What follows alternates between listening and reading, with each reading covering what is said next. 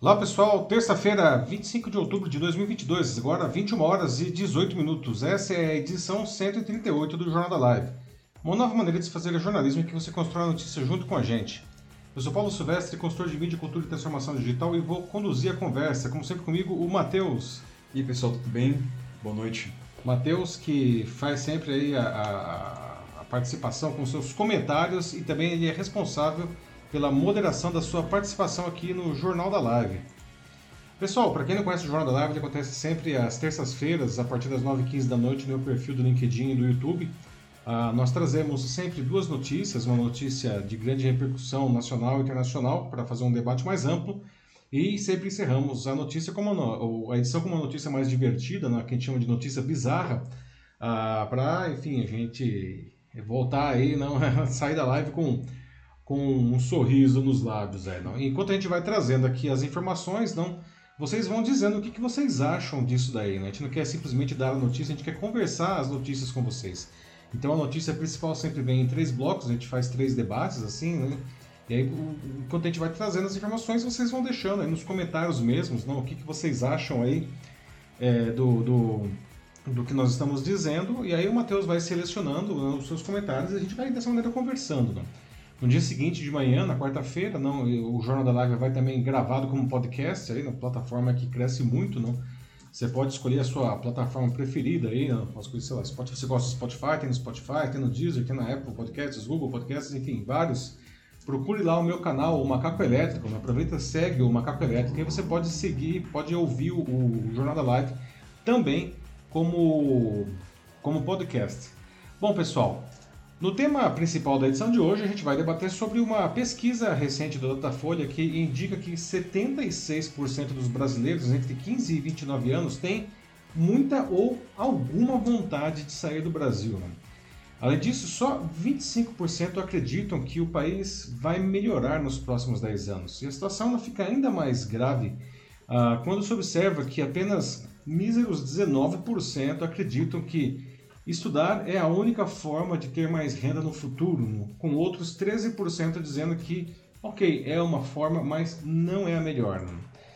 Esses números são emblemáticos, não impactam todo mundo. É, os jovens são literalmente o futuro de qualquer nação. Se eles deixam de ver perspectivas no país, seu sentimento de comunidade não, de, perde força, não? o que faz com que, enfim, investam menos em si mesmos, não, para para o seu próprio crescimento, nem que, que de quebra ajuda a fazer um Brasil melhor, não. E um reflexo disso é justamente esse desestímulo pela educação. Então, afinal, né, por que, que o Brasil teria ficado tão desinteressante assim para os jovens, né? E o que a gente pode fazer para reverter esse quadro, né? E, e, quanto que a educação, afinal de contas, não, ela ajuda no, no desenvolvimento pessoal e, e profissional de alguém, não? Então esse aí vai ser o nosso, nosso primeiro tema. Né? E como sempre, encerrando a edição, a nossa notícia bizarra de hoje, e nós vamos falar aí sobre um incrível gato doméstico de quase meio metro de altura, não? Isso é mais ou menos o dobro que a média normal, não?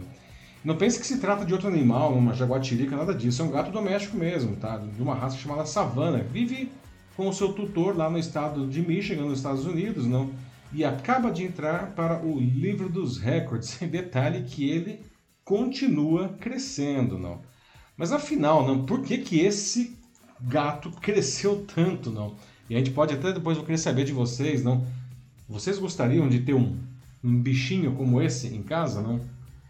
Bom, pessoal, então agora sim, iniciando aqui a, a, o nosso debate da edição 138 do nosso Jornal da Live, não? E como já foi adiantado, Hoje a gente vai começar falando aí sobre o desejo da maioria dos jovens brasileiros de sair do país. Né? Por que, que isso estaria acontecendo? Né?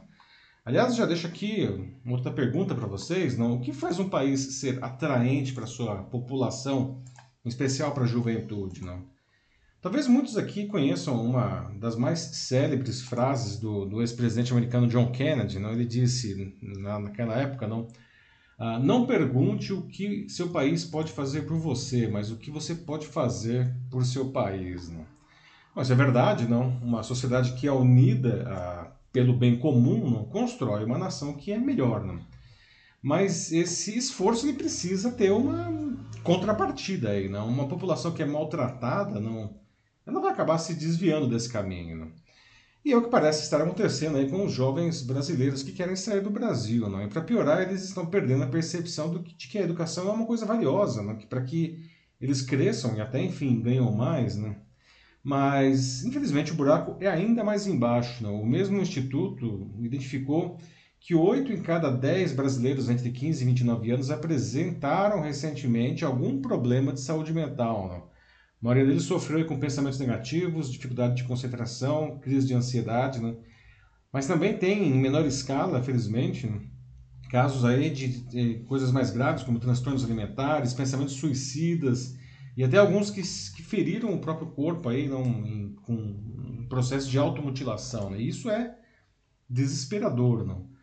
Pessoal, esses números indicam aí um enorme desalento, não impactam todo mundo, né? Não é só os mais jovens, não. Mas eles, como eu falei agora há pouco, não, literalmente são o futuro de qualquer nação, não. Então, se eles deixam de ver uma perspectiva no próprio país, não, esse sentimento de comunidade que o Kennedy falava lá, não, é, é, ele perde força, não. E aí essas pessoas deixam de investir em si mesmas, para não dizer que elas deixam de até de acreditar em si mesmas, não. Então, ah, além das perguntas que eu já fiz, não, deixa aqui mais algumas para que vocês possam responder enquanto eu trago mais detalhes aí dessa pesquisa. Né? Afinal, por que o Brasil parece ter ficado tão desinteressante para os mais jovens? Né? Será que, aliás, será que isso é só entre os mais jovens que acontece? Não, alguém aqui que já passou dessa faixa etária eventualmente, não? Ah, também tem vontade de, sei lá, de deixar o país? Não? Se for o caso, quais seriam os motivos? Não? E quais países? Para onde vocês iriam né, se você tivesse a oportunidade de escolher? Não?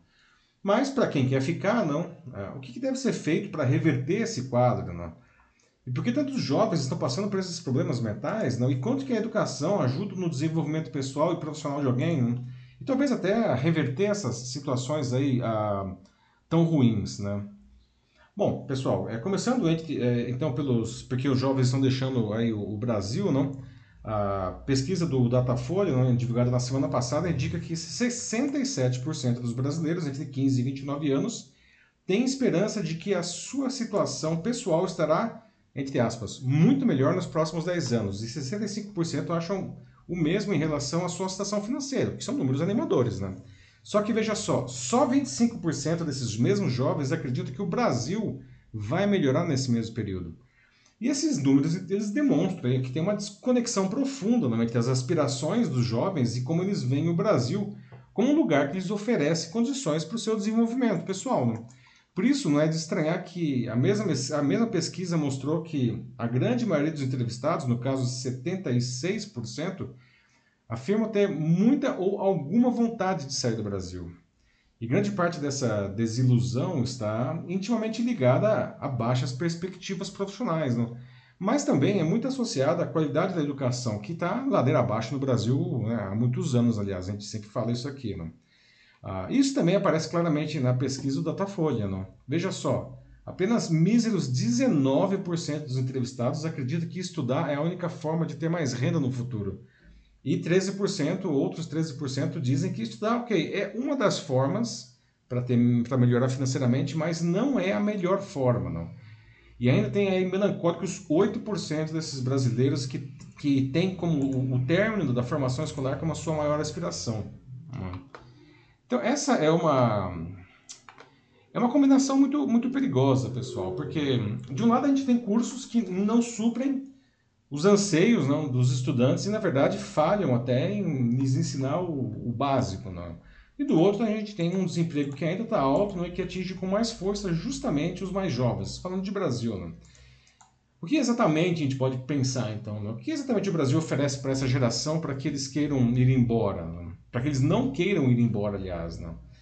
Por falar, né, uh, por favor, entendo aí que eu não estou sugerindo que os jovens devem simplesmente ir embora. Tá? Na minha visão, eles deveriam ficar aqui e ajudar a melhorar esse país, mas ah, não estão sendo oferecidas ferramentas não, para que eles façam isso justamente. Não. Para muita gente, e não apenas para os mais jovens, não, tem aquela sensação de que por mais que você batalhe, que você ralhe, aí não, pouco avança. Não. Pior que isso, né? tem alguns espertalhões aí, não, que muitas vezes até com pouco estudo se dão melhor, né? porque eles têm, enfim, são amigos de alguém e a coisa vai. Né? Isso resulta, aliás, em um outro terrível fenômeno que, que vem sendo observado no Brasil aqui com força há pelo menos uma década, que é a chamada geração nem-nem, que são aqueles jovens que nem estudam e nem trabalham. Não? Normalmente eles moram com os pais e vão morando. Para virar esse jogo, a gente precisa oferecer então educação para todo mundo, não, nos níveis e, e, e, com qualidade, não que seja muito melhor do que atual, não e para todo mundo, e não só para alguns poucos privilegiados. Não? Além disso, a gente precisa de mais trabalho, não? inclusive para essa faixa etária, não? e também de trabalhos melhores, porque a despeito uh, de o desemprego ter reduzido nesse ano pós-pandemia, não? Uh, a qualidade do trabalho caiu, infelizmente, não? com muita gente, um contingente enorme na informalidade, não? e a renda média do trabalhador, apesar de estar tá aumentando o trabalho, não? a renda média está diminuindo. Então, pessoal, agora sim, abrindo perguntas para vocês, nosso primeiro bloco de debate aqui, não? Dá para julgar quem está querendo ir embora, não? Uh, aliás, alguém aqui, que mesmo que já tenha passado dessa faixa etária, não? Uh, também tem vontade de deixar o país, não? Quais os motivos vocês teriam para isso? Sem nenhum julgamento. Vamos fazer um debate aqui, tá? Quais países vocês escolheriam como destino e por quê, não? E, e, e para ficar, não? Para quem quer ficar, o que, que a gente pode fazer então para melhorar essas perspectivas? E aí, Matheus, o que diz o pessoal? Ok, bom. É, começando aqui por alguns comentários que a Ana Muniz fez no LinkedIn. Ela fala aqui de que é, em Portugal, né, que é o país dela, que para quem não sabe, a Ana Muniz é alguém que sempre nos acompanha e ela fala de Portugal. É, ela diz que é uma questão cada vez é, mais em debate, porque tanto você tem jovens que são altamente qualificados que estão querendo sair de Portugal, mas também você tem aqueles que são menos qualificados e que é, pensam em emigrar, ou seja, jovens em geral. E muito disso ela diz que se dá pelo fato de uh, que os salários, uh, em média, não são bons lá, principalmente quando comparados com outros países europeus. Uhum. Então, a competitividade do país como um todo fica muito ruim. E aí isso faz com que os jovens eles tenham uh, poucas expectativas de crescimento né, para si mesmos. E o que faz o pessoal ir embora? E ela diz que é, ela percebe esses problemas que Portugal enfrenta de uma forma é, amplificada aqui no Brasil. É, pois é, Ana, bem-vinda de novo aí, né, desde Portugal. Não, ah, é, Ana, você traz alguns pontos muito interessantes e, no final das contas, não, é, o problema ele acaba sendo o mesmo, não, ah, talvez em proporções diferentes, mas é a questão de perspectivas, não. Você diz aí não, que os jovens mais qualificados portugueses é, acabam indo para outros países, mas também jovens que nem são tão qualificados assim, mas acabam saindo, porque mesmo não qualificados, eles podem querer tentar a vida uh, em, outros, uh, em outros países, não. E enquanto isso, não, aqui no Brasil, né, Portugal se transformou no destino aí de muitos brasileiros que, que, enfim, que desistiram aqui do Brasil pelo mesmo motivo, não. Enfim, uma perspectiva aí, uma qualidade de vida ruim, não.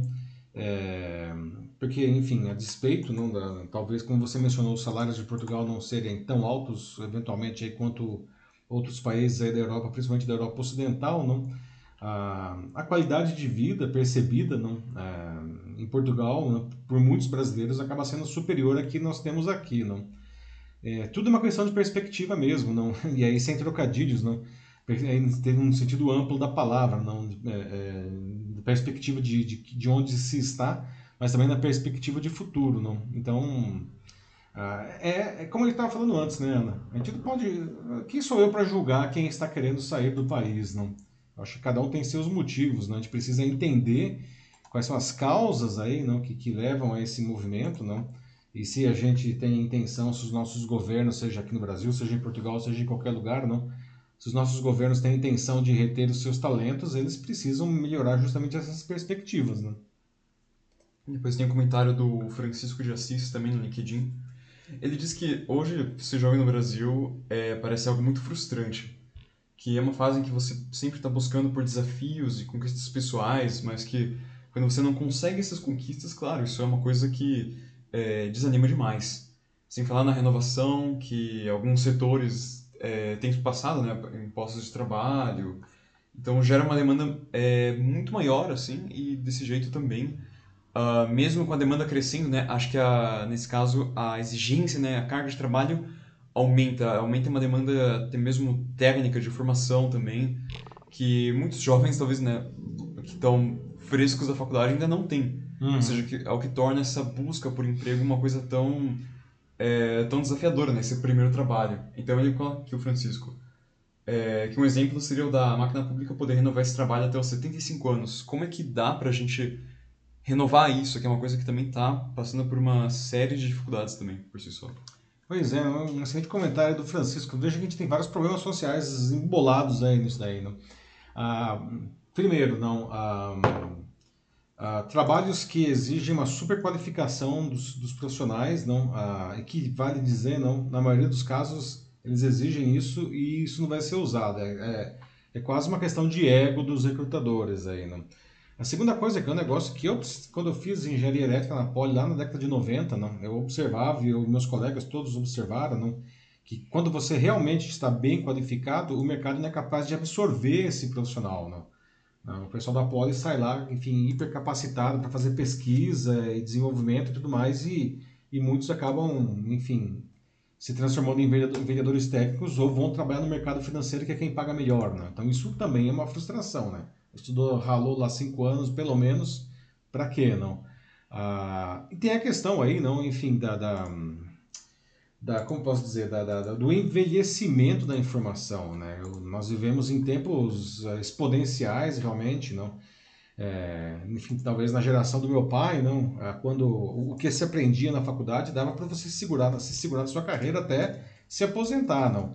Hoje, o que você aprende na faculdade, talvez quando você sai da faculdade já está obsoleto, não? Imagine então isso ir adiante, não? E nós temos aí mais um outro problema aí que, que eu entendo que o Francisco levantou, não? que é justamente o fato de que, enfim, nossa geração está envelhecendo, não? Uhum. Isso não é um problema, certo? Isso é ótimo, as pessoas estão vivendo mais, Sim. só que é, começa, isso gera um, uma questão é, com o trabalho em si, não? O que essas pessoas vão fazer. Nós já discutimos várias vezes aqui no Jornal Live a questão do etarismo, por exemplo, não? de pessoas que estão velhas demais para os trabalhos, nas empresas não as querem contratar, não? que era 50 anos, agora já é 40 anos? E eu estava vendo uma reportagem nessa semana dizendo que já tem empresa que fala que o sujeito tem mais de 30 anos, ele já está velho demais para começar a carreira ali. Daqui a pouco, não, se o cara sair da faculdade com 25 anos, ele já está velho, não? Tá difícil a situação, não? Só que essas pessoas, elas estão aí no mercado, não, elas querem trabalhar, elas precisam trabalhar, porque elas inclusive precisam viver, mesmo porque a aposentadoria no Brasil é um outro problema social, não, não dá para a gente viver com a aposentadoria, não? como solucionar tudo isso. Então veja que a gente está numa situação de grande frustração, que foi uma palavra que o, que o Francisco trouxe aí, não? Ah, uma frustração aí que nasce não na juventude, não, e se ela não for adequadamente endereçada, não, e aí eu acho que o governo inevitavelmente precisa fazer alguma coisa, não? Se ela não for endereçada, essa frustração vai progredindo, não, é, ao longo da vida, não? E, e, vai ficar cada vez pior, eventualmente. Não? E, aliás, a gente vai falar depois aqui justamente dos problemas aí de saúde mental, e temos aí uma conexão aparente. Não? Depois, uh, um comentário aqui no YouTube, eu tenho o Aloysio Costa. Ele diz que, infelizmente, esse é um sentimento que está em crescimento né, aqui no país. Uh, motivo de né, a vontade de querer ir embora do jovem. E diz que o motivo né, de outros ficarem em seus países é, foi pela luta pela construção. Então, como você até usou o exemplo né, do, é, da frase do, do Kennedy, John F. Né? Kennedy, sim, acho que é bem uh, um exemplo disso, né? E as pessoas acabam ficando porque elas sentem essa, essa vontade de mudar. E depois o Aloysio, o Aloysio, num comentário logo abaixo, ele também fala sobre algumas qualidades do Brasil, sobre como o Brasil ele tem bons climas, terra fértil, água, é, muitas riquezas naturais, é, que é, tudo bem, acho que são uhum. pontos, né? acho que ele coloca isso aqui como pontos para você lutar pelo país e realmente são é um lugar muito muito bonito mesmo, né? É um, é um país que tem uma cultura muito rica também, é uma grande história, mas ao mesmo tempo, né, sabe, não basta o país acho que ser bonito e uhum. ter uma cultura muito legal para que você fique nele, né? Se você não consegue viver bem nele, se você não se sente é, seguro nele, ou, enfim, ou até mesmo respeitado por ele, né, pelo, pelo Estado, que seja, né, uhum. ou pelo, pelo próprio setor que privado, é um, que é É um sentimento mesmo. que você está trazendo aí, Matheus, que muita gente tem, né, as pessoas não se sentem, é, eu ia falar representadas, mas talvez elas não se sintam nem mesmo respeitadas pelo, pelo Estado, Sim. não. Você está fazendo a sua parte, não, aí é, trabalhando e pagando seus impostos e fazendo o que é certo, cumprindo as leis, não. E parece que, enfim, é, você tem que matar um leão a cada dia e às vezes parece até que o, que o Estado ele joga contra você, não. O que a Luísio, não, nosso amigo Luísio Costa aí no YouTube fala corretamente, não. Ah, o Brasil realmente tem muitas coisas legais, muitas coisas positivas. Do ponto de vista da natureza, acho que é um país privilegiado, não? A gente não tem grandes problemas ah, ah, climáticos, a gente não É, tem desastres furacão, não tem naturais, desastres nada. naturais, não tem aí eh, recursos eh, eh, minerais, agro, o agro é super forte no Brasil, enfim, tem um povo caloroso, enfim, tem uma, uma série de coisas que, que são bacanas aqui e que deveriam, eh, talvez, colocar o Brasil aí não, em uma posição melhor até do que aqui ele já está, não. Ah, mas a gente pode até puxar aí essa frase do Kennedy, não, porque ela é uma frase que é muito interessante porque ela justamente, não, ela denota um, um senso de comunidade, não, e de que você faz parte de algo maior.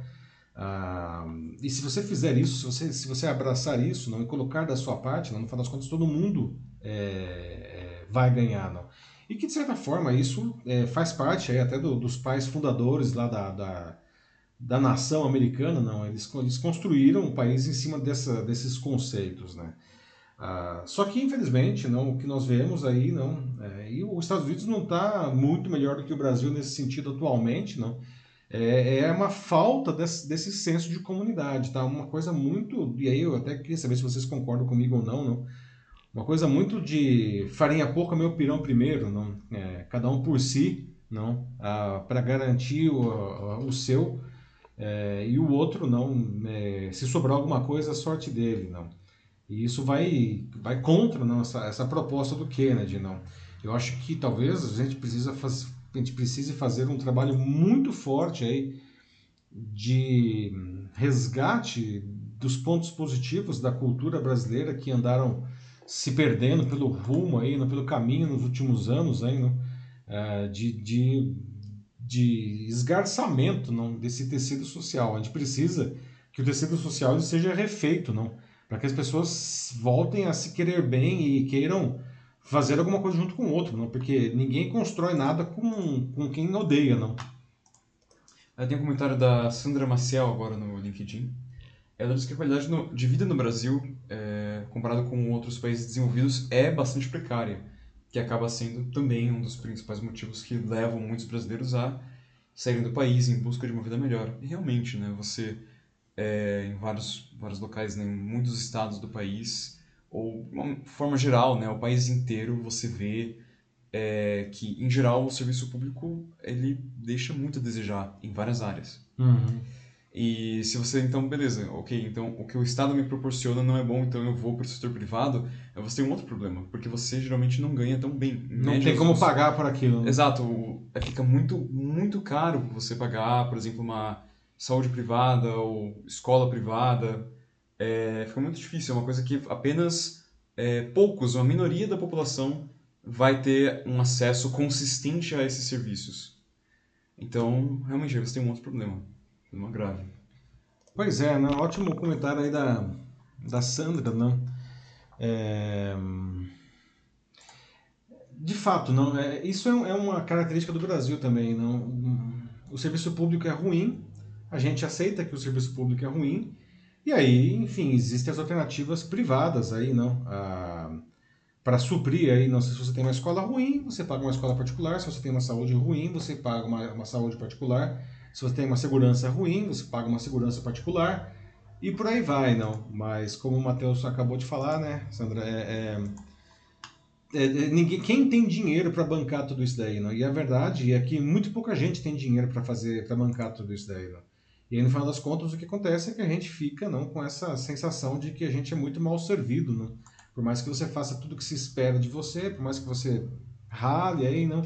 Você tem essa perspectiva negativa do país, e que nos, nos leva de volta, não, a, a- ao primeiro comentário que foi o comentário da Ana, não? É, falando da questão da perspectiva, não? Quando você está e a perspectiva é uma coisa subjetiva, não? Quem está numa situação melhor espera que tenha a situação que melhore a partir de onde está e, e assim sucessivamente, não? Então, é, é, nós vemos hoje não a, a populações e o jovem ele é particularmente, particularmente suscetível a isso, não? A gente vê as populações não é, sem perspectiva de melhora, não, ah, mas com um grande desejo de melhorar. Não? As pessoas querem trabalhar, mas elas observam que elas trabalham e, e, e não melhoram, não? então acabam indo para para outros lugares. Não é até, nem sobreviver, né, Matheus? É, não, mas eu digo, trabalho aqui. Ah, sim. É, aqui você trabalha para sobreviver, não. Você não, você não vai conseguir ascender socialmente, não, que é uma coisa quem está afim de trabalhar não gostaria de fazer, não. E a gente vê isso em outros países, não. E é curioso observar que, de maneira geral, não, isso se observava em maior ou menor escala em vários países da América Latina, não. O pessoal saindo do do seu país para outros lugares, não? E o, top destination aí era sempre, continua sendo os Estados Unidos, não? E às vezes até com uma visão, na minha opinião, um pouco equivocada, mas deixa para lá, essa é outra história, não? Mas, por exemplo, muita gente da América Latina vinha para o Brasil, não? É, porque via melhores perspectivas profissionais aqui, não? E agora, não, o Brasil ele deixa de ser aí um receptor, não, uh, de mão de obra para ser um, passar a ser um exportador de mão de obra, não? E muitas vezes mão de obra extremamente qualificada, nossos melhores cérebros acabam saindo do Brasil porque, mesmo sendo extremamente qualificados, eles não conseguem é, exercer tudo que eles aprenderam, não toda a sua capacidade nas empresas, nas instituições no, no Brasil. Não?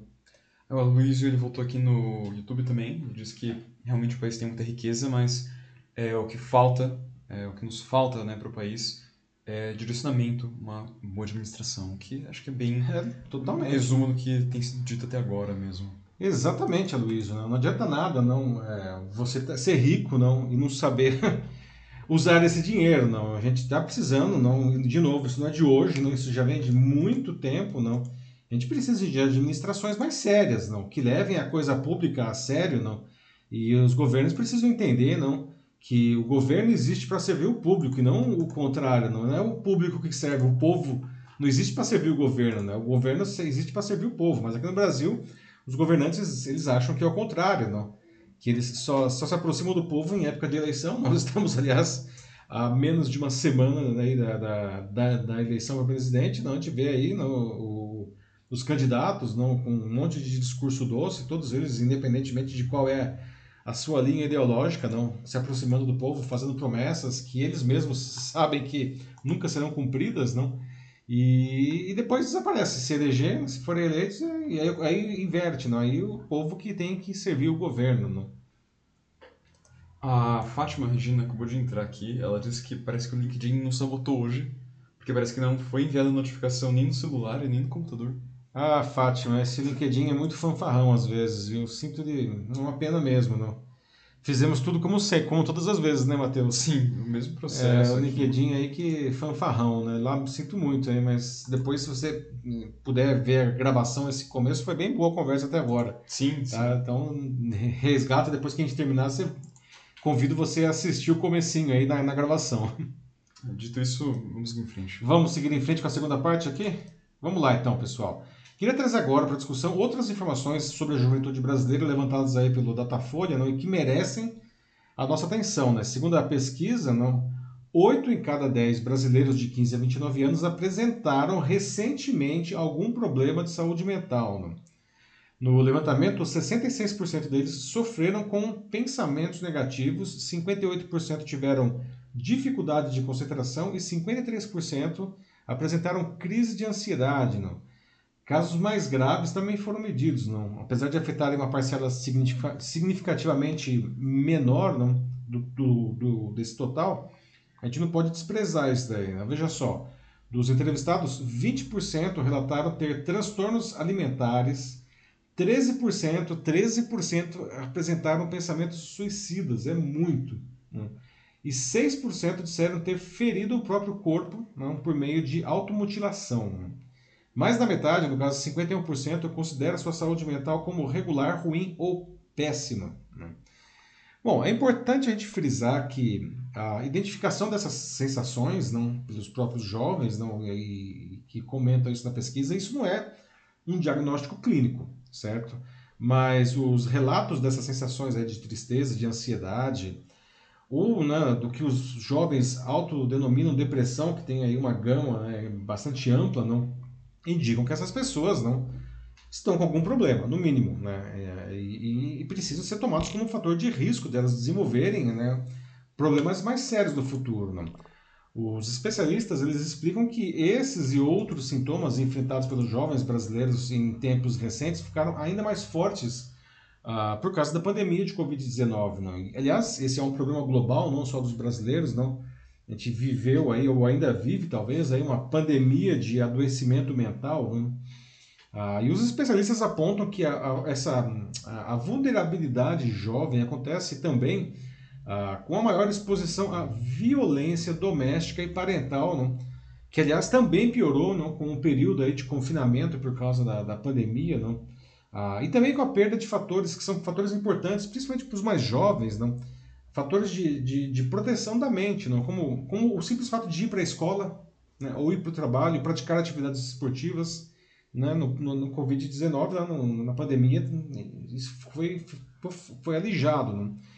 E aí o Datafolha identificou que esses problemas são mais relatados por meninas e mulheres, não? no caso chega a 90% do total do público feminino, 90%, não, do que para os é, meninos e os homens, não? que no caso bate em 76%. Não. E também é, surge com mais frequência esses problemas em pessoas que se identificam como LGBTQIA+, não? 92% desse grupo. Não. E, e comparado com os, os, que se declaram heterossexuais, não, que é 81%.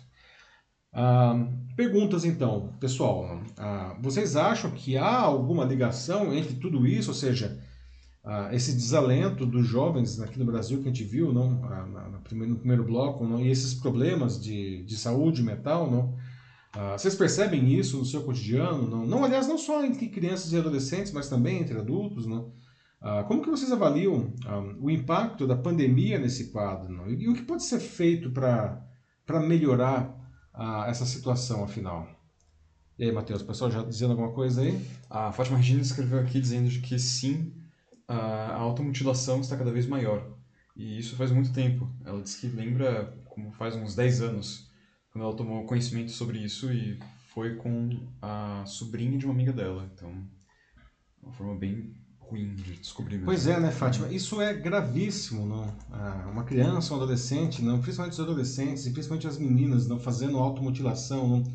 Ah, e o pessoal pode dizer, ah, mas é só 6%, gente, 6% do total. É, é, uma, é um contingente enorme de pessoas que estão se ferindo deliberadamente, não. Isso é uma situação extremamente grave né, e que precisa de atenção, né? O que, que vocês acham, não? Como podemos ajudar crianças e adolescentes, adultos também, mas eu acho que a situação é muito mais grave em crianças e principalmente em adolescentes, não? Como ajudar esse público, não, a superar esses, esses problemas, não? Uma coisa que eu entendo quando você fala de que os casos eles parece que são piores em lares que é, passam, né, tem muitos casos de, de violência doméstica uhum. de forma mais cotidiana é, para mim acho que fica evidente que são lugares assim que as crianças elas se sentem mais negligenciadas nesse uhum. caso pelos próprios pais então uma forma acho que de você começar a tentar mitigar esses efeitos negativos né que é, o, a pandemia né, teve na saúde mental das pessoas mas principalmente da, das crianças dos jovens uh, seria conversar com eles né ouvir eles enfim seja lá o que eles têm a dizer assim simplesmente uh, escutar genuinamente assim e buscar realmente entender o que, que eles têm para falar, porque eles certamente têm alguma coisa, mas só vão falar se você começar a demonstrar é, uma proximidade maior, né? abertura. É, pois é, Matheus, mas é preciso criar então uma rede de apoio para esses sim, jovens, sim. não? Porque é, onde eles justamente deveriam ter mais conforto e se sentir mais seguros e com mais confiança que é a própria casa, nesses casos, não? acaba sendo o, o, local onde eles são mais agredidos, não? É, então é preciso ter aí um canal de escape, não? Que pode ser até mesmo é, professores não, na escola, enfim. Ah, mas é preciso que, que, seja criada não essa essa rede de apoio para que essas crianças e adolescentes não possam, enfim, dizer não sem, sem medo de julgamento, de censura ou algo pior, não uh, onde eles possam é, dizer o que está acontecendo com eles, não? Porque realmente é como você colocou, não? É desesperador ver que uh, que os próprios pais, que, que deveria ser quem os mais apoia, não são muitas vezes os agressores, não. E isso acontece muito, né? Não só no Brasil, não, mas infelizmente também no Brasil, né? É, a Ana Muniz fala sobre como a saúde mental também é um tema que está sendo hum, amplamente discutido em Portugal, muitos casos de depressão grave por lá, segundo ela, e o Francisco de Assis ele fala de que é também é uma situação muito, muito horrível, né, grave, é, e que os pais eles têm que justamente estar mais atentos também aos sinais que, apare que, que aparecem, né, realmente é, se alguém, né, se é um pai que está interessado em, em ajudar, é, encarar isso não como, ah, sabe, é só uma, é, é só uma fase, né, uma hora passa, não, realmente uhum, lá, uhum. sentar e tem que conversar com, com a criança, enfim, com, com o jovem. Sim. É, é, como a Ana colocou, isso não é um problema só do Brasil, né, infelizmente, né, isso é um problema global, em alguns países acontece com mais força do que outros, né, e o Francisco traz aí não, o papel fundamental dos pais de estar atentos não, ah, e uma coisa que eu acho que é muito importante, com base nessa, nesse comentário que o Francisco trouxe aí, não, é, é de que ah, ah, os pais muitas vezes não é, desmerecem não, a, a, dor dos filhos, não, não por serem maus ou talvez simplesmente pelo fato de que, enfim, é, eles não foram preparados para isso. Não. Ser pai, não, é, a gente costuma dizer, não vem com manual de instrução, não. Então, às vezes, eles é, não percebem que os filhos estão aí passando por um, por um processo extremamente doloroso, ou às vezes percebem que algo está errado, mas não conseguem entender por que, que está acontecendo, pode achar que é uma fase, né, como falou, ou, ou é frescura, simplesmente, não? Isso é terrível, né, porque essa, quando você diz que é frescura, você está desmerecendo completamente a dor do outro, né? Eu acho que os pais aí não, é, os pais também precisam de apoio é, nessa hora, né, porque eles entendam ah, o que está acontecendo com seus filhos não, e possam oferecer o acolhimento necessário. Não? Isso, claro, não, quando não são, não são os próprios pais aí, não, que são os geradores da, do problema, como a gente estava falando agora há pouco. Não? O Aloysio Costa ele coloca aqui sobre como uma das possíveis soluções é, seria voltar às brincadeiras presenciais entre pais e filhos. Então, incluindo outros familiares, a vizinhança, a comunidade, escolas, é, que ele diz que vê isso como principal motivo para o tempo de solidão mesmo, essa falta de, uhum. De atividades ao ar livre, né? Que muitos até, né, mesmo depois do auge da pandemia, muitos se acostumaram a, a ficar mudou, não mudou uma percepção de como até como brincar, não? Sim. Excelente comentário do Aloysio, não? É uma parte aí, acho que desses problemas certamente está associado, não?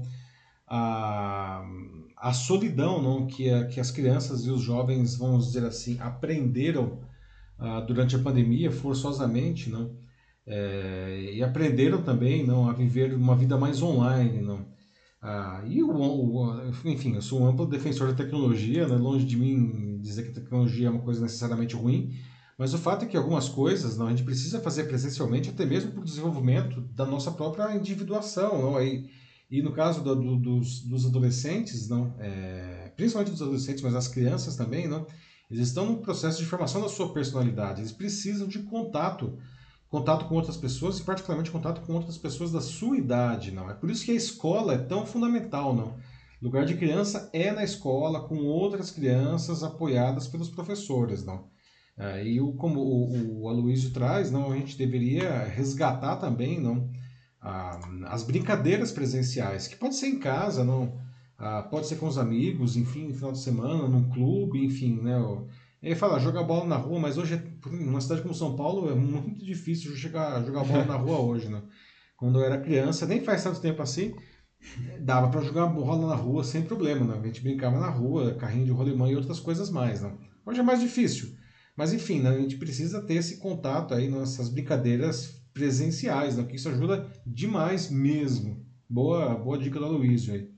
A Fátima Regina fala também sobre o acompanhamento psiquiátrico, a terapia, uhum. principalmente em casos que é, talvez já tenham chegado em um ponto mais grave, né, como automutilação, que ela até comenta aqui sobre como seria importante uh, também envolver a família, então seriam sessões familiares, Sim. porque você acaba entrando em questões mais profundas, inclusive abuso, então é, nesses casos é importante que os pais estejam juntos, mas mesmo antes né, do, dos casos ficarem muito complicados, né? Muito, muito é, graves. Não precisa chegar no extremo, né? É, não, assim, é bom até mesmo fazer antes, né, terapia, de uma forma que você já acaba ajudando, né, o, o jovem a, a se autoconhecer e dessa forma também você acaba é, diminuindo as chances, eu acho, de, dele cair num, numa situação dessa. Um abismo né? Sim. Pois é, Fátima, excelente o comentário aí, tá? E, e é verdade, não? Ah, como eu estava falando, não, os pais não vêm com manual de instrução, né? na verdade os filhos não vêm com manual de instrução para os pais, não? É, e o que se diz é, ao sinal de que algo não está bem e os pais não estão conseguindo lidar com essa situação, peça ajuda, não? peça ajuda para psicólogos, principalmente para psicopedagogos, não? Ah, em casos que já estejam aí mais graves, não psiquiátricas, no, caso de for necessária aí medicação, tá? O fato é, os pais não precisam também tentar resolver tudo sozinhos, não existem profissionais aí habilitados ah, que podem ajudá-los nesse processo, que não é um processo fácil, e se infelizmente a situação chegou numa situação realmente mais dramática, não, isso deixa de ser um problema individual e passa a ser um problema familiar, não todos os envolvidos precisam passar por esse processo terapêutico, não, ah, até mesmo para que, de um lado, não consigam levar isso, não, sobreviver a isso, não, mas de outro também para ajudar não, no cotidiano não, a criança o adolescente aí, a se sobrepor aí, não que ele que está sendo apoiado por profissionais, mas não, ele não está 24 horas por dia como profissional, né? mas ele está aí com os seus pais. Então os pais precisam de apoio nesse sentido também e é preciso buscar ajuda, sem dúvida nenhuma. Ok, seguimos. Seguimos então? Muito bem, pessoal. Agora aqui 21 horas e 59 minutos aqui no Jornal da Live. Vamos entrar aqui então, no nosso terceiro bloco desse primeiro assunto, não? Uh, eu queria agora trazer uh, um, um, último assunto, resgatando a importância da educação justamente para o desenvolvimento pessoal uh, e profissional aí de, de cada um de nós, não? Ah, como a pesquisa mostrou, não, muitos jovens estão ah, perdendo o, o interesse não, em se qualificar mais com a educação. Mas até onde é possível progredir na vida não, e na carreira, por exemplo, sem um curso superior? Deixar, gostaria de deixar essa pergunta aqui para vocês. Não? Ah, a gente precisa entender, por outro lado, né, que a gente vive em um mundo do trabalho que está em uma acelerada mudança. Não? Muitas profissões aí enfim, deixam de existir, enquanto outras são, são criadas, não sem que haja qualquer formação, inclusive, para elas, não são coisas muito novas, não. E, aliás, muitas delas são muito atraentes, não. E aí, veja, um, um estudo da, da, Harvard Business School não, mostrou que para 80% dos dirigentes empresariais, metade dos candidatos bem qualificados ficam de fora do processo seletivo porque o processo usa filtros que estão eh, desatualizados, são antigos, não é, é, procurando lacunas no currículo, não falta de referências, não por outro lado, não ah, aumentou em 20% o número de recrutadores que buscam dados sobre habilidades no LinkedIn para preencher as vagas. Então, né, hashtag fica a dica, seu LinkedIn, gente, tem que estar tá lindo e maravilhoso, não tem desculpa, né? Mas enfim, voltando aqui, ah, nesse sentido, então, né, para essas profissões novas, não, de alta demanda, não, ah, o caminho para aprender novas competências pode passar fora das instituições de ensino formais, né? ah, o que pressiona por uma mudança nos parâmetros, inclusive, de seleção para encontrar talentos. Né? Os recrutadores precisam entender né, que têm que procurar os profissionais de outras maneiras. Né?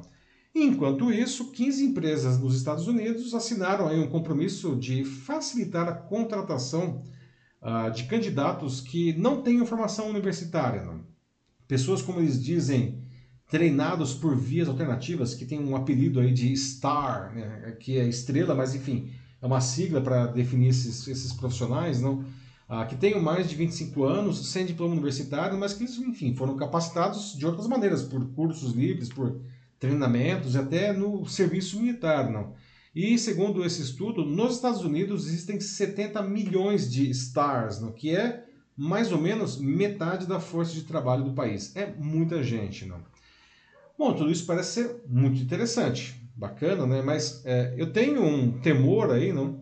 Ah, que isso possa diminuir, não? E aí gente volta até lá para o começo da nossa conversa, não? Possa diminuir aí a percepção do valor do estudo formal. Ah, eu acho que tem que existir espaço para todos, não? Inclusive os cursos técnicos eles precisariam ser mais valorizados no Brasil, não? A sociedade precisa de todo tipo de profissionais, mas é, o meu temor é só que os jovens entendam que a, a universidade então não é mais interessante, não adianta, tanto faz se eu sou formado ou não na universidade, ah, e eu vejo isso como um sinal de alerta. Eu acho que a gente precisa estudar, tá? O que, que vocês acham aqui? Não? Fazer faculdade é imprescindível?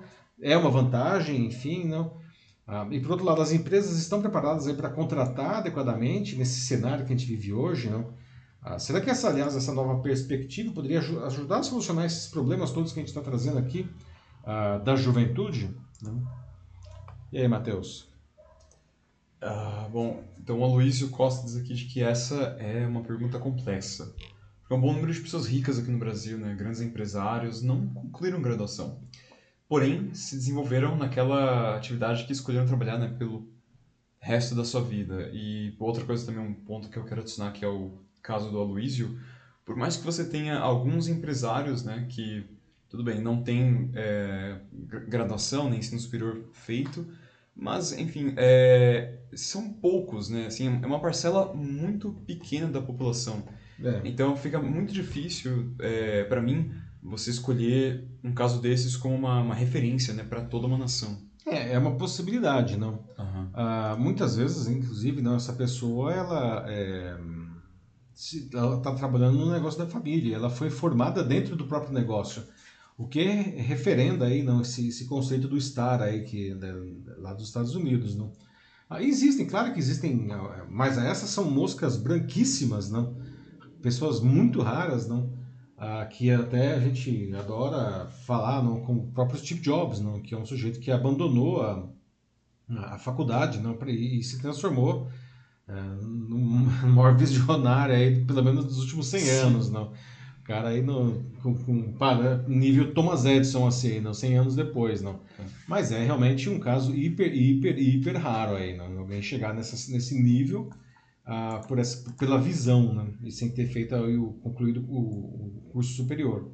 É, acho que isso é bem importante falar mesmo, assim, porque tem muita gente que é, começa, né, assim, que quer ser empreendedor, por exemplo, e já pensa assim, né? Ah, nossa, uh, Steve Jobs conseguiu, então eu consigo também. Só que é bom, vamos lá, calma. Muita calma nessa hora, não. Se fosse assim tão simples, a gente teria muito mais Steve Jobs aí, não? E nem no Vale do Silício tem tanta gente tão brilhante. Né?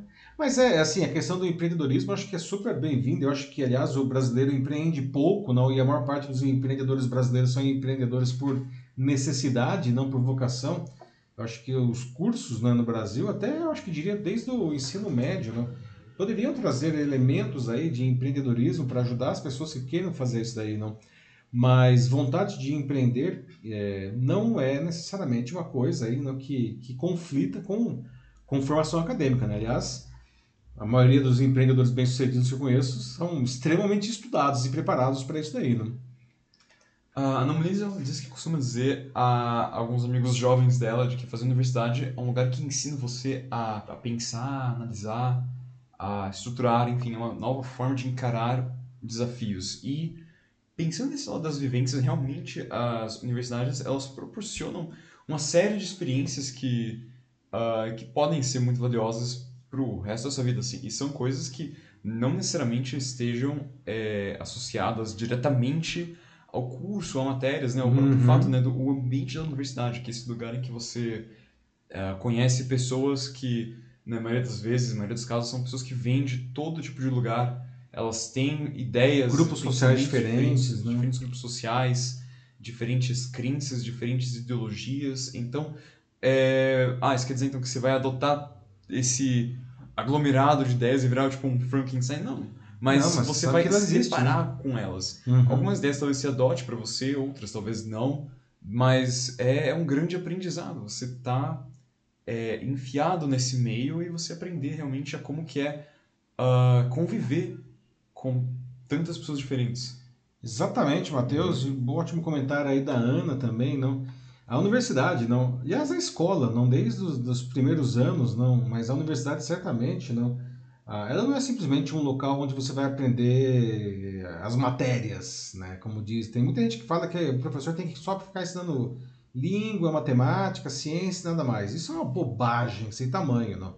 Talvez o, o a grande vantagem que uma escola tem e uma universidade tem é justamente expor o aluno não, a visões diferentes do mundo. Não. Poxa vida, não. E, e, e nessas horas que você quem tem a, a, a, o privilégio de estudar em uma grande universidade, não, você justamente tem mais acesso a essas visões diferentes de mundo. Não. Então você vai aprender, seja lá o que for, é, de hard skill que você precisa aprender de acordo com o seu curso, lá sua engenharia, sua medicina, seja lá o que for ah, mas você vai, o seu mundo, né, o, seus, o seu horizonte vai, vai se ampliar enormemente nesses anos aí, justamente pelo convívio com as diferenças. A gente aprende muito com as diferenças e a universidade ela traz esse ganho indubitavelmente, não? Coisa que, porque se fosse só hard skill, né, você pegava livro, pegava um monte de livro, pegava na internet, ficava lendo aquilo lá e ah, pronto, já sei tudo, né? É a mesma experiência que eu tenho ao estudar numa universidade. Obviamente, mas nem de longe é a mesma coisa, certo? Depois eu tenho a Fátima Regina que diz que, pelo que ela acompanha do ensino superior, aqui no Brasil parece que a situação é muito é muito precária de uma forma geral, porque parece que está tudo muito defasado, né? Uhum. Então, aí depois ela fala sobre como estudar é algo para a vida toda, então ela diz que ainda vê sim uma grande importância em você seguir esse caminho, né? Porque uma coisa é você ter o diploma, a outra é você ter o é, o conhecimento. Né? Conhecimento. Né? Uhum. Exatamente. Né? E queria adicionar também, porque isso volta um pouco também quando ela diz do é, o estado defasado é, do ensino superior aqui no país. Volta um pouco para aquele primeiro tema, quando a gente também falava sobre o, o Estado e como que ele entra na, na questão do, dos jovens, né, os atuais problemas deles, né, ou melhor, a falta né, de, um, de uma ajuda, né, um apoio seja do Estado, seja do setor privado também, é, que nesse caso da Fátima, eu acho que é bem isso, né? Você tem faculdades que são uh, excelentes aqui no país, como a própria USP, né? Ou em caso de faculdades privadas, você tem a, a PUC, e em muitos casos também você tem lá dentro, né? Você tem professores que são excelentes, mas, por exemplo, falta, falta material. Uhum. Faltam coisas básicas, às vezes, né? As instalações são muito antigas, né? Ou não estão com a, a manutenção em dia também. Uh, e tudo isso né, contribui para piorar essa, essa experiência né, do próprio jovem, a relação que ele tem com o mundo acadêmico. Então, são coisas a se pensar e se resolver também. É verdade, não. É, é, é, é de fato, é, temos várias coisas aí, não. A, a, a grade de um curso de graduação, não, ela ela está sempre um pouco atrasada, não. A universidade ela demora para reagir aí a, a, mudanças no mercado, não. E às vezes demora muito, não. Principalmente se você considerar que o mercado ele está questões tecnológicas pelo menos, não. Elas estão é, aceleradas, não, em um nível exponencial, não. A faculdade muitas vezes ela acaba é, ficando para trás, não. Ah, por isso eu costumo dizer, não, a gente estava falando no começo, não, nossa, na, na, época dos meus pais, talvez o que eles aprenderam na, na, na faculdade não, fosse suficiente para eles chegarem até o fim da sua carreira, não, do ponto de vista de conhecimento. Não. E hoje, não, é, está longe de ser verdade. Não. Então eu costumo dizer que hoje a faculdade ela não é a, o, o diferencial não, que vai te colocar na frente de todo mundo, mas ela é a porta de entrada que te coloca dentro do jogo. Né? salvo aí exceções, aí salvo essa proposta aí dos stars aí dos Estados Unidos, não que a gente estava falando antes, não, mas é, ela ela vai te colocar no jogo com mais propriedade, não. Você vai aprender, vai começar a jogar sabendo um pouco mais das regras do jogo, não. Como a Fátima colocou, não existe uma defasagem, não parece que o negócio está tá ficando para trás. Só que é, é, temos que, que pressionar, inclusive, aí, não, eu acho que vale. É muito bom observar o quadro de professores que, a, que as universidades têm né, para verificar se são profissionais bem qualificados, não, pra, até para fazer uma decisão de qual curso é, seguir. Não. Depois tem o Francisco de Assis, em que ele fala sobre como uh, nós temos atualmente muitos talentos no mercado de trabalho, mesmo sem formação nas suas áreas, uhum. que é algo que o Aloysio falou antes, né? Mas o que difere né, na hora H é justamente a entrega e a performance de cada um quando já contratados já no ambiente de trabalho. Então ele conclui aqui dizendo de que a, ele vê a campanha americana de empregar pessoas sem formação como uma ótima saída para políticas públicas de geração de emprego e de melhorias sociais. Uhum. Concordo, não, é mesmo porque, como a gente estava vendo, aí, esses números não são impressionantes, na metade da, da força de trabalho americana estaria dentro dessa categoria, então, enfim, você não pode simplesmente fechar os olhos para isso daí, não. Ah, mas como você trouxe, né, Francisco, é interessante observar não que é, uma boa formação ela melhora a produtividade do, dos profissionais, não. E isso é uma coisa que a gente pode até fazer uma comparação né, dos profissionais brasileiros com profissionais de nações mais desenvolvidas como o próprio Estados Unidos, não, ou né, nações da Europa, ou, sei lá, se pegar a Coreia do Sul, Japão e outros países, não. Aqui no Brasil a gente trabalha muito, não, muita, muito assim, de muitas horas, não. Mas, é, paradoxalmente, não, o, o, profissional brasileiro, não, quando você compara, sei lá, com os países da OCDE, não, a gente produz muito pouco, não, muito pouco. E, em grande parte, isso está associado justamente por uma formação deficiente profissional, né? Então, é, seria melhor a gente poder trabalhar menos. A gente tem até discutido aqui no Jornal da Live mesmo algumas tendências não? Ah, do mercado de trabalho global, como semanas de quatro dias, short Friday e outras coisas, não? que permite aí que os profissionais é, trabalhem menos horas, não? até para ter um maior equilíbrio entre a vida pessoal e profissional, mas isso acontece quando não existe uma queda da produtividade ou das entregas. Não? E não é à toa que essas coisas estão acontecendo aí, sendo puxadas, essas tendências aí, uh, estão sendo puxadas por esses países que têm uma melhor formação, né? Um bom ponto também. Pronto, acho que é isso. É isso? Uhum. Bom, pessoal, então estamos encerrando aqui esse nosso primeiro assunto, mas, como sempre, não, a gente vai terminar a edição com a nossa notícia bizarra de hoje, não? E nós vamos falar sobre um incrível gato doméstico de quase meio metro de altura, né? Ele de pezinho lá, meio metro, não? Isso é mais ou menos o dobro, não, do que a média normal, não? Ah, e não pense que se trata de um outro animal, né? não, é, não é uma jaguatirica, não é uma onça, é um gato doméstico mesmo, da raça savana. Vou mostrar ele logo na sequência aqui, não?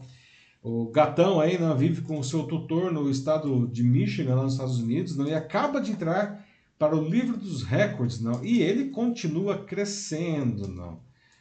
Bom, Matheus, não sei, né? uma coisa é certa, eu acho melhor não manter esse bicho aí bem alimentado, não, e com as, as unhas aí bem cortadas sempre, não. Sim. Vou mostrar aqui o bicho, vocês vão ver, não? Por quê, não? A questão é por que, que esse gato cresceu tanto, não? E até gostaria de saber aqui se alguém, não, gostaria de ter um gato como esse daí em casa. Veja só o tamanho Nossa da criatura, senhora. não. Pois é, o Chaninho aí se chama Fenrir, não é Facerir, não, é Fenrir, não. O gatão aí ele mede incríveis 47,8 centímetros, assim, ele de pezinho, quatro patas, não? por isso ele entrou para o Guinness World Records, não? o famoso livro dos recordes, aí, como o, com o título de gato doméstico vivo mais alto do mundo. Não? Né? Como eu falei, é da raça savana, né? que essa raça é o, é o, ela é resultante do, do cruzamento entre um gato doméstico e um animal chamado serval, que é um, um, gato selvagem de médio porte lá da, da África. Não. Ah, mas o Fenrir aí, ele é considerado alto mesmo para os gatos dessa raça. Não. Esse bichano ainda está na adolescência. Não. Tem só dois anos e dez meses de idade. Não. Em outras palavras, e é verdade mesmo, não, isso quer dizer que ele ainda está crescendo. não. Ah, ele mora com o tutor dele, que é esse rapaz aí, um médico chamado William John Powers. Né? Ah, e ele diz que o Fenrir não, é frequentemente confundido com outros animais, né? tipo puma, jaguatirica, pantera. Né? Não é, ele é um gato, gente, né? gato doméstico. E no, o Guinness, né, o livro né, dos recordes, anunciou recentemente o, o recorde agora no último dia 30, não? colocou até um vídeo de apresentação do gatinho, não? E ele é, então, o Fenrir, aí é o gato vivo mais alto do mundo, não? Ah, mas ele ainda não detém o título de mais alto da história, não? que pertence, veja só, ao irmão dele, que é o Arcturus, não? que chegou a medir 48,4 centímetros, mas infelizmente o Arc morreu em um incêndio doméstico há 5 anos. Não? E aí, inclusive, depois do acidente, não, os pais do Arcturus, que é o, o Dream e a Mist, foram, eles não tiveram mais gatinhos não, durante três anos, mas até que a Mist engravidou e deu a luz ao Fenrir. Não. Agora, vamos lá, esse, esses pais aí, eles têm um gênio do crescimento, né? Que caramba, não? Né? É, segundo o tutor aí, o Powers, não, o, ele mantém as estatísticas aí de crescimento, tanto do Fenrir quanto do Arcturus, não? E, e aí ele tá, pela curva do crescimento, ele realmente acha que o Fenrir logo ele vai passar, ele vai quebrar o outro recorde e não vai ser só mais o gato é, vivo mais alto, mas também o gato mais alto da história, não. Ah, detalhe interessante, não? Veja só, o Fenrir ele, ele é um gato que ajuda na filantropia, né? O, ele, o gato não, e o tutor participam de eventos de caridade para arrecadar fundos para abrigos de gatos lá na cidade de Detroit, lá em Michigan. Não? E além disso, o Fenrir auxilia o tutor, o Powers, não, que é um médico especialista em pessoas com HIV. O gato auxilia o doutor no, no trabalho dele no consultório, porque ele é considerado um gato de terapia. Não? Eles ajudam aí, os, ele ajuda os pacientes a se sentir mais tranquilos durante a consulta. Não sei, Matheus, não sei. Será que. Você imagina você entra no consultório do médico e aí você encontra uma jaguatirica dessa, uma, uma oncinha, não. Ah, não sei, talvez depois realmente estou brincando, mas ele, ele, ajude mesmo. Né? Mas o primeiro momento deve, deve bater um, um sustão aí, não? É, perguntar, sabe, nossa, de quem será que é isso aqui, né? Pois é, não? O que vocês acham do Fenrir, pessoal? Não? Como você, aliás, como você vai viver com um bicho desse tamanho em casa, não? Quanto será que ele come? O que, que ele come, não? Aliás, esse gato deve botar muito cachorro para correr, não? A maior parte, não? Sim. Alguém aqui gostaria de ter um gatinho assim, como esse, não? Olha, alguém tem, gato aqui? Nós temos gato aqui, não? Ah, mas assim, vocês têm algum gato em comum ou algum animal em comum? Alguém tem, sei lá, uma iguana ou alguma outra coisa, assim? Tem gente que tem python, cobras, aranhas, né? Sei lá, cada um com seus, com seus bichinhos, não? que, que vocês acham disso, pessoal? O que, que vocês acharam aí do, do Fenrir? Vou colocar ele de novo aqui. Olha só o tamanho da criatura, né? É, falaram aqui até, né, o Luiz Costa, de que é um gato, mas com uma cara não muito de gatinho, né? Um, pois é, um gatão não, esse aí. Não é, não dá para fazer aquela frase lá do, do Frajola, do Piu Piu, que falava, eu acho que eu vi um gatinho, não, não serve aí, no caso, não dá para... O diminutivo não dá né, para se encaixar aí, né, Luiz? Quem mais aí, Matheus, o pessoal é. está falando? Ah, não, eles falaram de que ele tem um ar meigo e que ela não se importaria do, do gato ficar lá é, na casa dela, que ela adora, adora de verdade. E fala que ele parece uma onça pintada também. Parece, parece uma onça pintada, né? Pois é, Ana. Eu fico imaginando para carregar esse bicho, não. Eu, a gente adora carregar os gatos aqui, né, Matheus? Agora imagina carregar isso daí. Uhum. Aliás, quanto será que pesa esse gato aí, não? Porque um gato, um gato normal pesa uns 5 quilos, não? Você tem pesa o quê? Uns 20? Talvez. Nossa, não se sei. não for mais, não. É um gato enorme, não. é, a Fátima diz que ela também é, adora gatos também, igual. E ela, ela diz que existe uma raça de gatos que parece que fica ainda maior, mas que ela esqueceu o nome agora. É, eu sei qual que uhum. é que você está falando, né? É um gato bem peludão, assim, né, o Fátima? É... Esqueci como é que chama esse. Manicat? Não. Ah, Menicum. Menicum, isso. isso. É, exatamente. É um gato que tradicionalmente é muito, muito grande, não é verdade. É, já pensou, dá pra fazer. cruzar não, um Fenrir aí com um gato aí da, dessa Menicum, ver o que acontece aí, não tá, o tamanho do elefante que vai sair desse negócio aí, não. A Nominis tem gatos, ela tem cinco deles. Diz que também põe muito cachorro para correr porque eles formam uma gangue. A gangue dos gatos. Gangue cinco, não, cinco gatos. a gangue Muniz dos gatos aí, não? Pois é. O Dura, né, né o, o Ana, que o Fenrir, acho que ele, ele junto ele tem mais massa corporal do que os cinco gatinhos juntos, né? É. é um negócio meio assustador, né? É, bom, é isso? Eu acho que é isso, então. Tá bom, pessoal. Então, olha só, estamos chegando aqui à edição, final da edição 138 do Jornal da Live, agora 22 horas e 20 minutos. Obrigado aí pelo pessoal que participou, né? Infelizmente, como a Fátima nos alertou aí, parece que o LinkedIn nos, nos gongou hoje aí, não? Sim. Não fez aí no anúncio para que as pessoas entrem, não? Acontece, não? A plataforma às vezes dá umas mancadas mesmo. Mas tudo bem, que bom que vocês que nos assistiram aqui ah, ficaram com a gente e participaram, não? ou só assistiram também, também é uma participação muito válida. Não? Ah, às vezes a gente não consegue ler todos os comentários, mas como sempre digo, não, os comentários são todos lidos depois, não mesmo que a gente não tenha tido tempo de fazer isso ao vivo. Então, muito obrigado a todos que participaram como ouvintes ou como comentadores. Não? A Jornada da Live é feito exatamente assim, com as conversas. Então, um bom resto de semana para vocês, bom fim de semana, né? teremos eleições aqui, não? E a gente se vê novamente na terça-feira que vem, a partir das 9h15 da noite, certo? Com a edição 139 do Jornal Live. Um abraço para todos vocês. Tchau, tchau. Obrigado, pessoal, mais uma vez. Compartilhem, chamem mais pessoas para a próxima também. Tenham um bom resto de semana. E é isso aí. Até, pessoal. Tchau.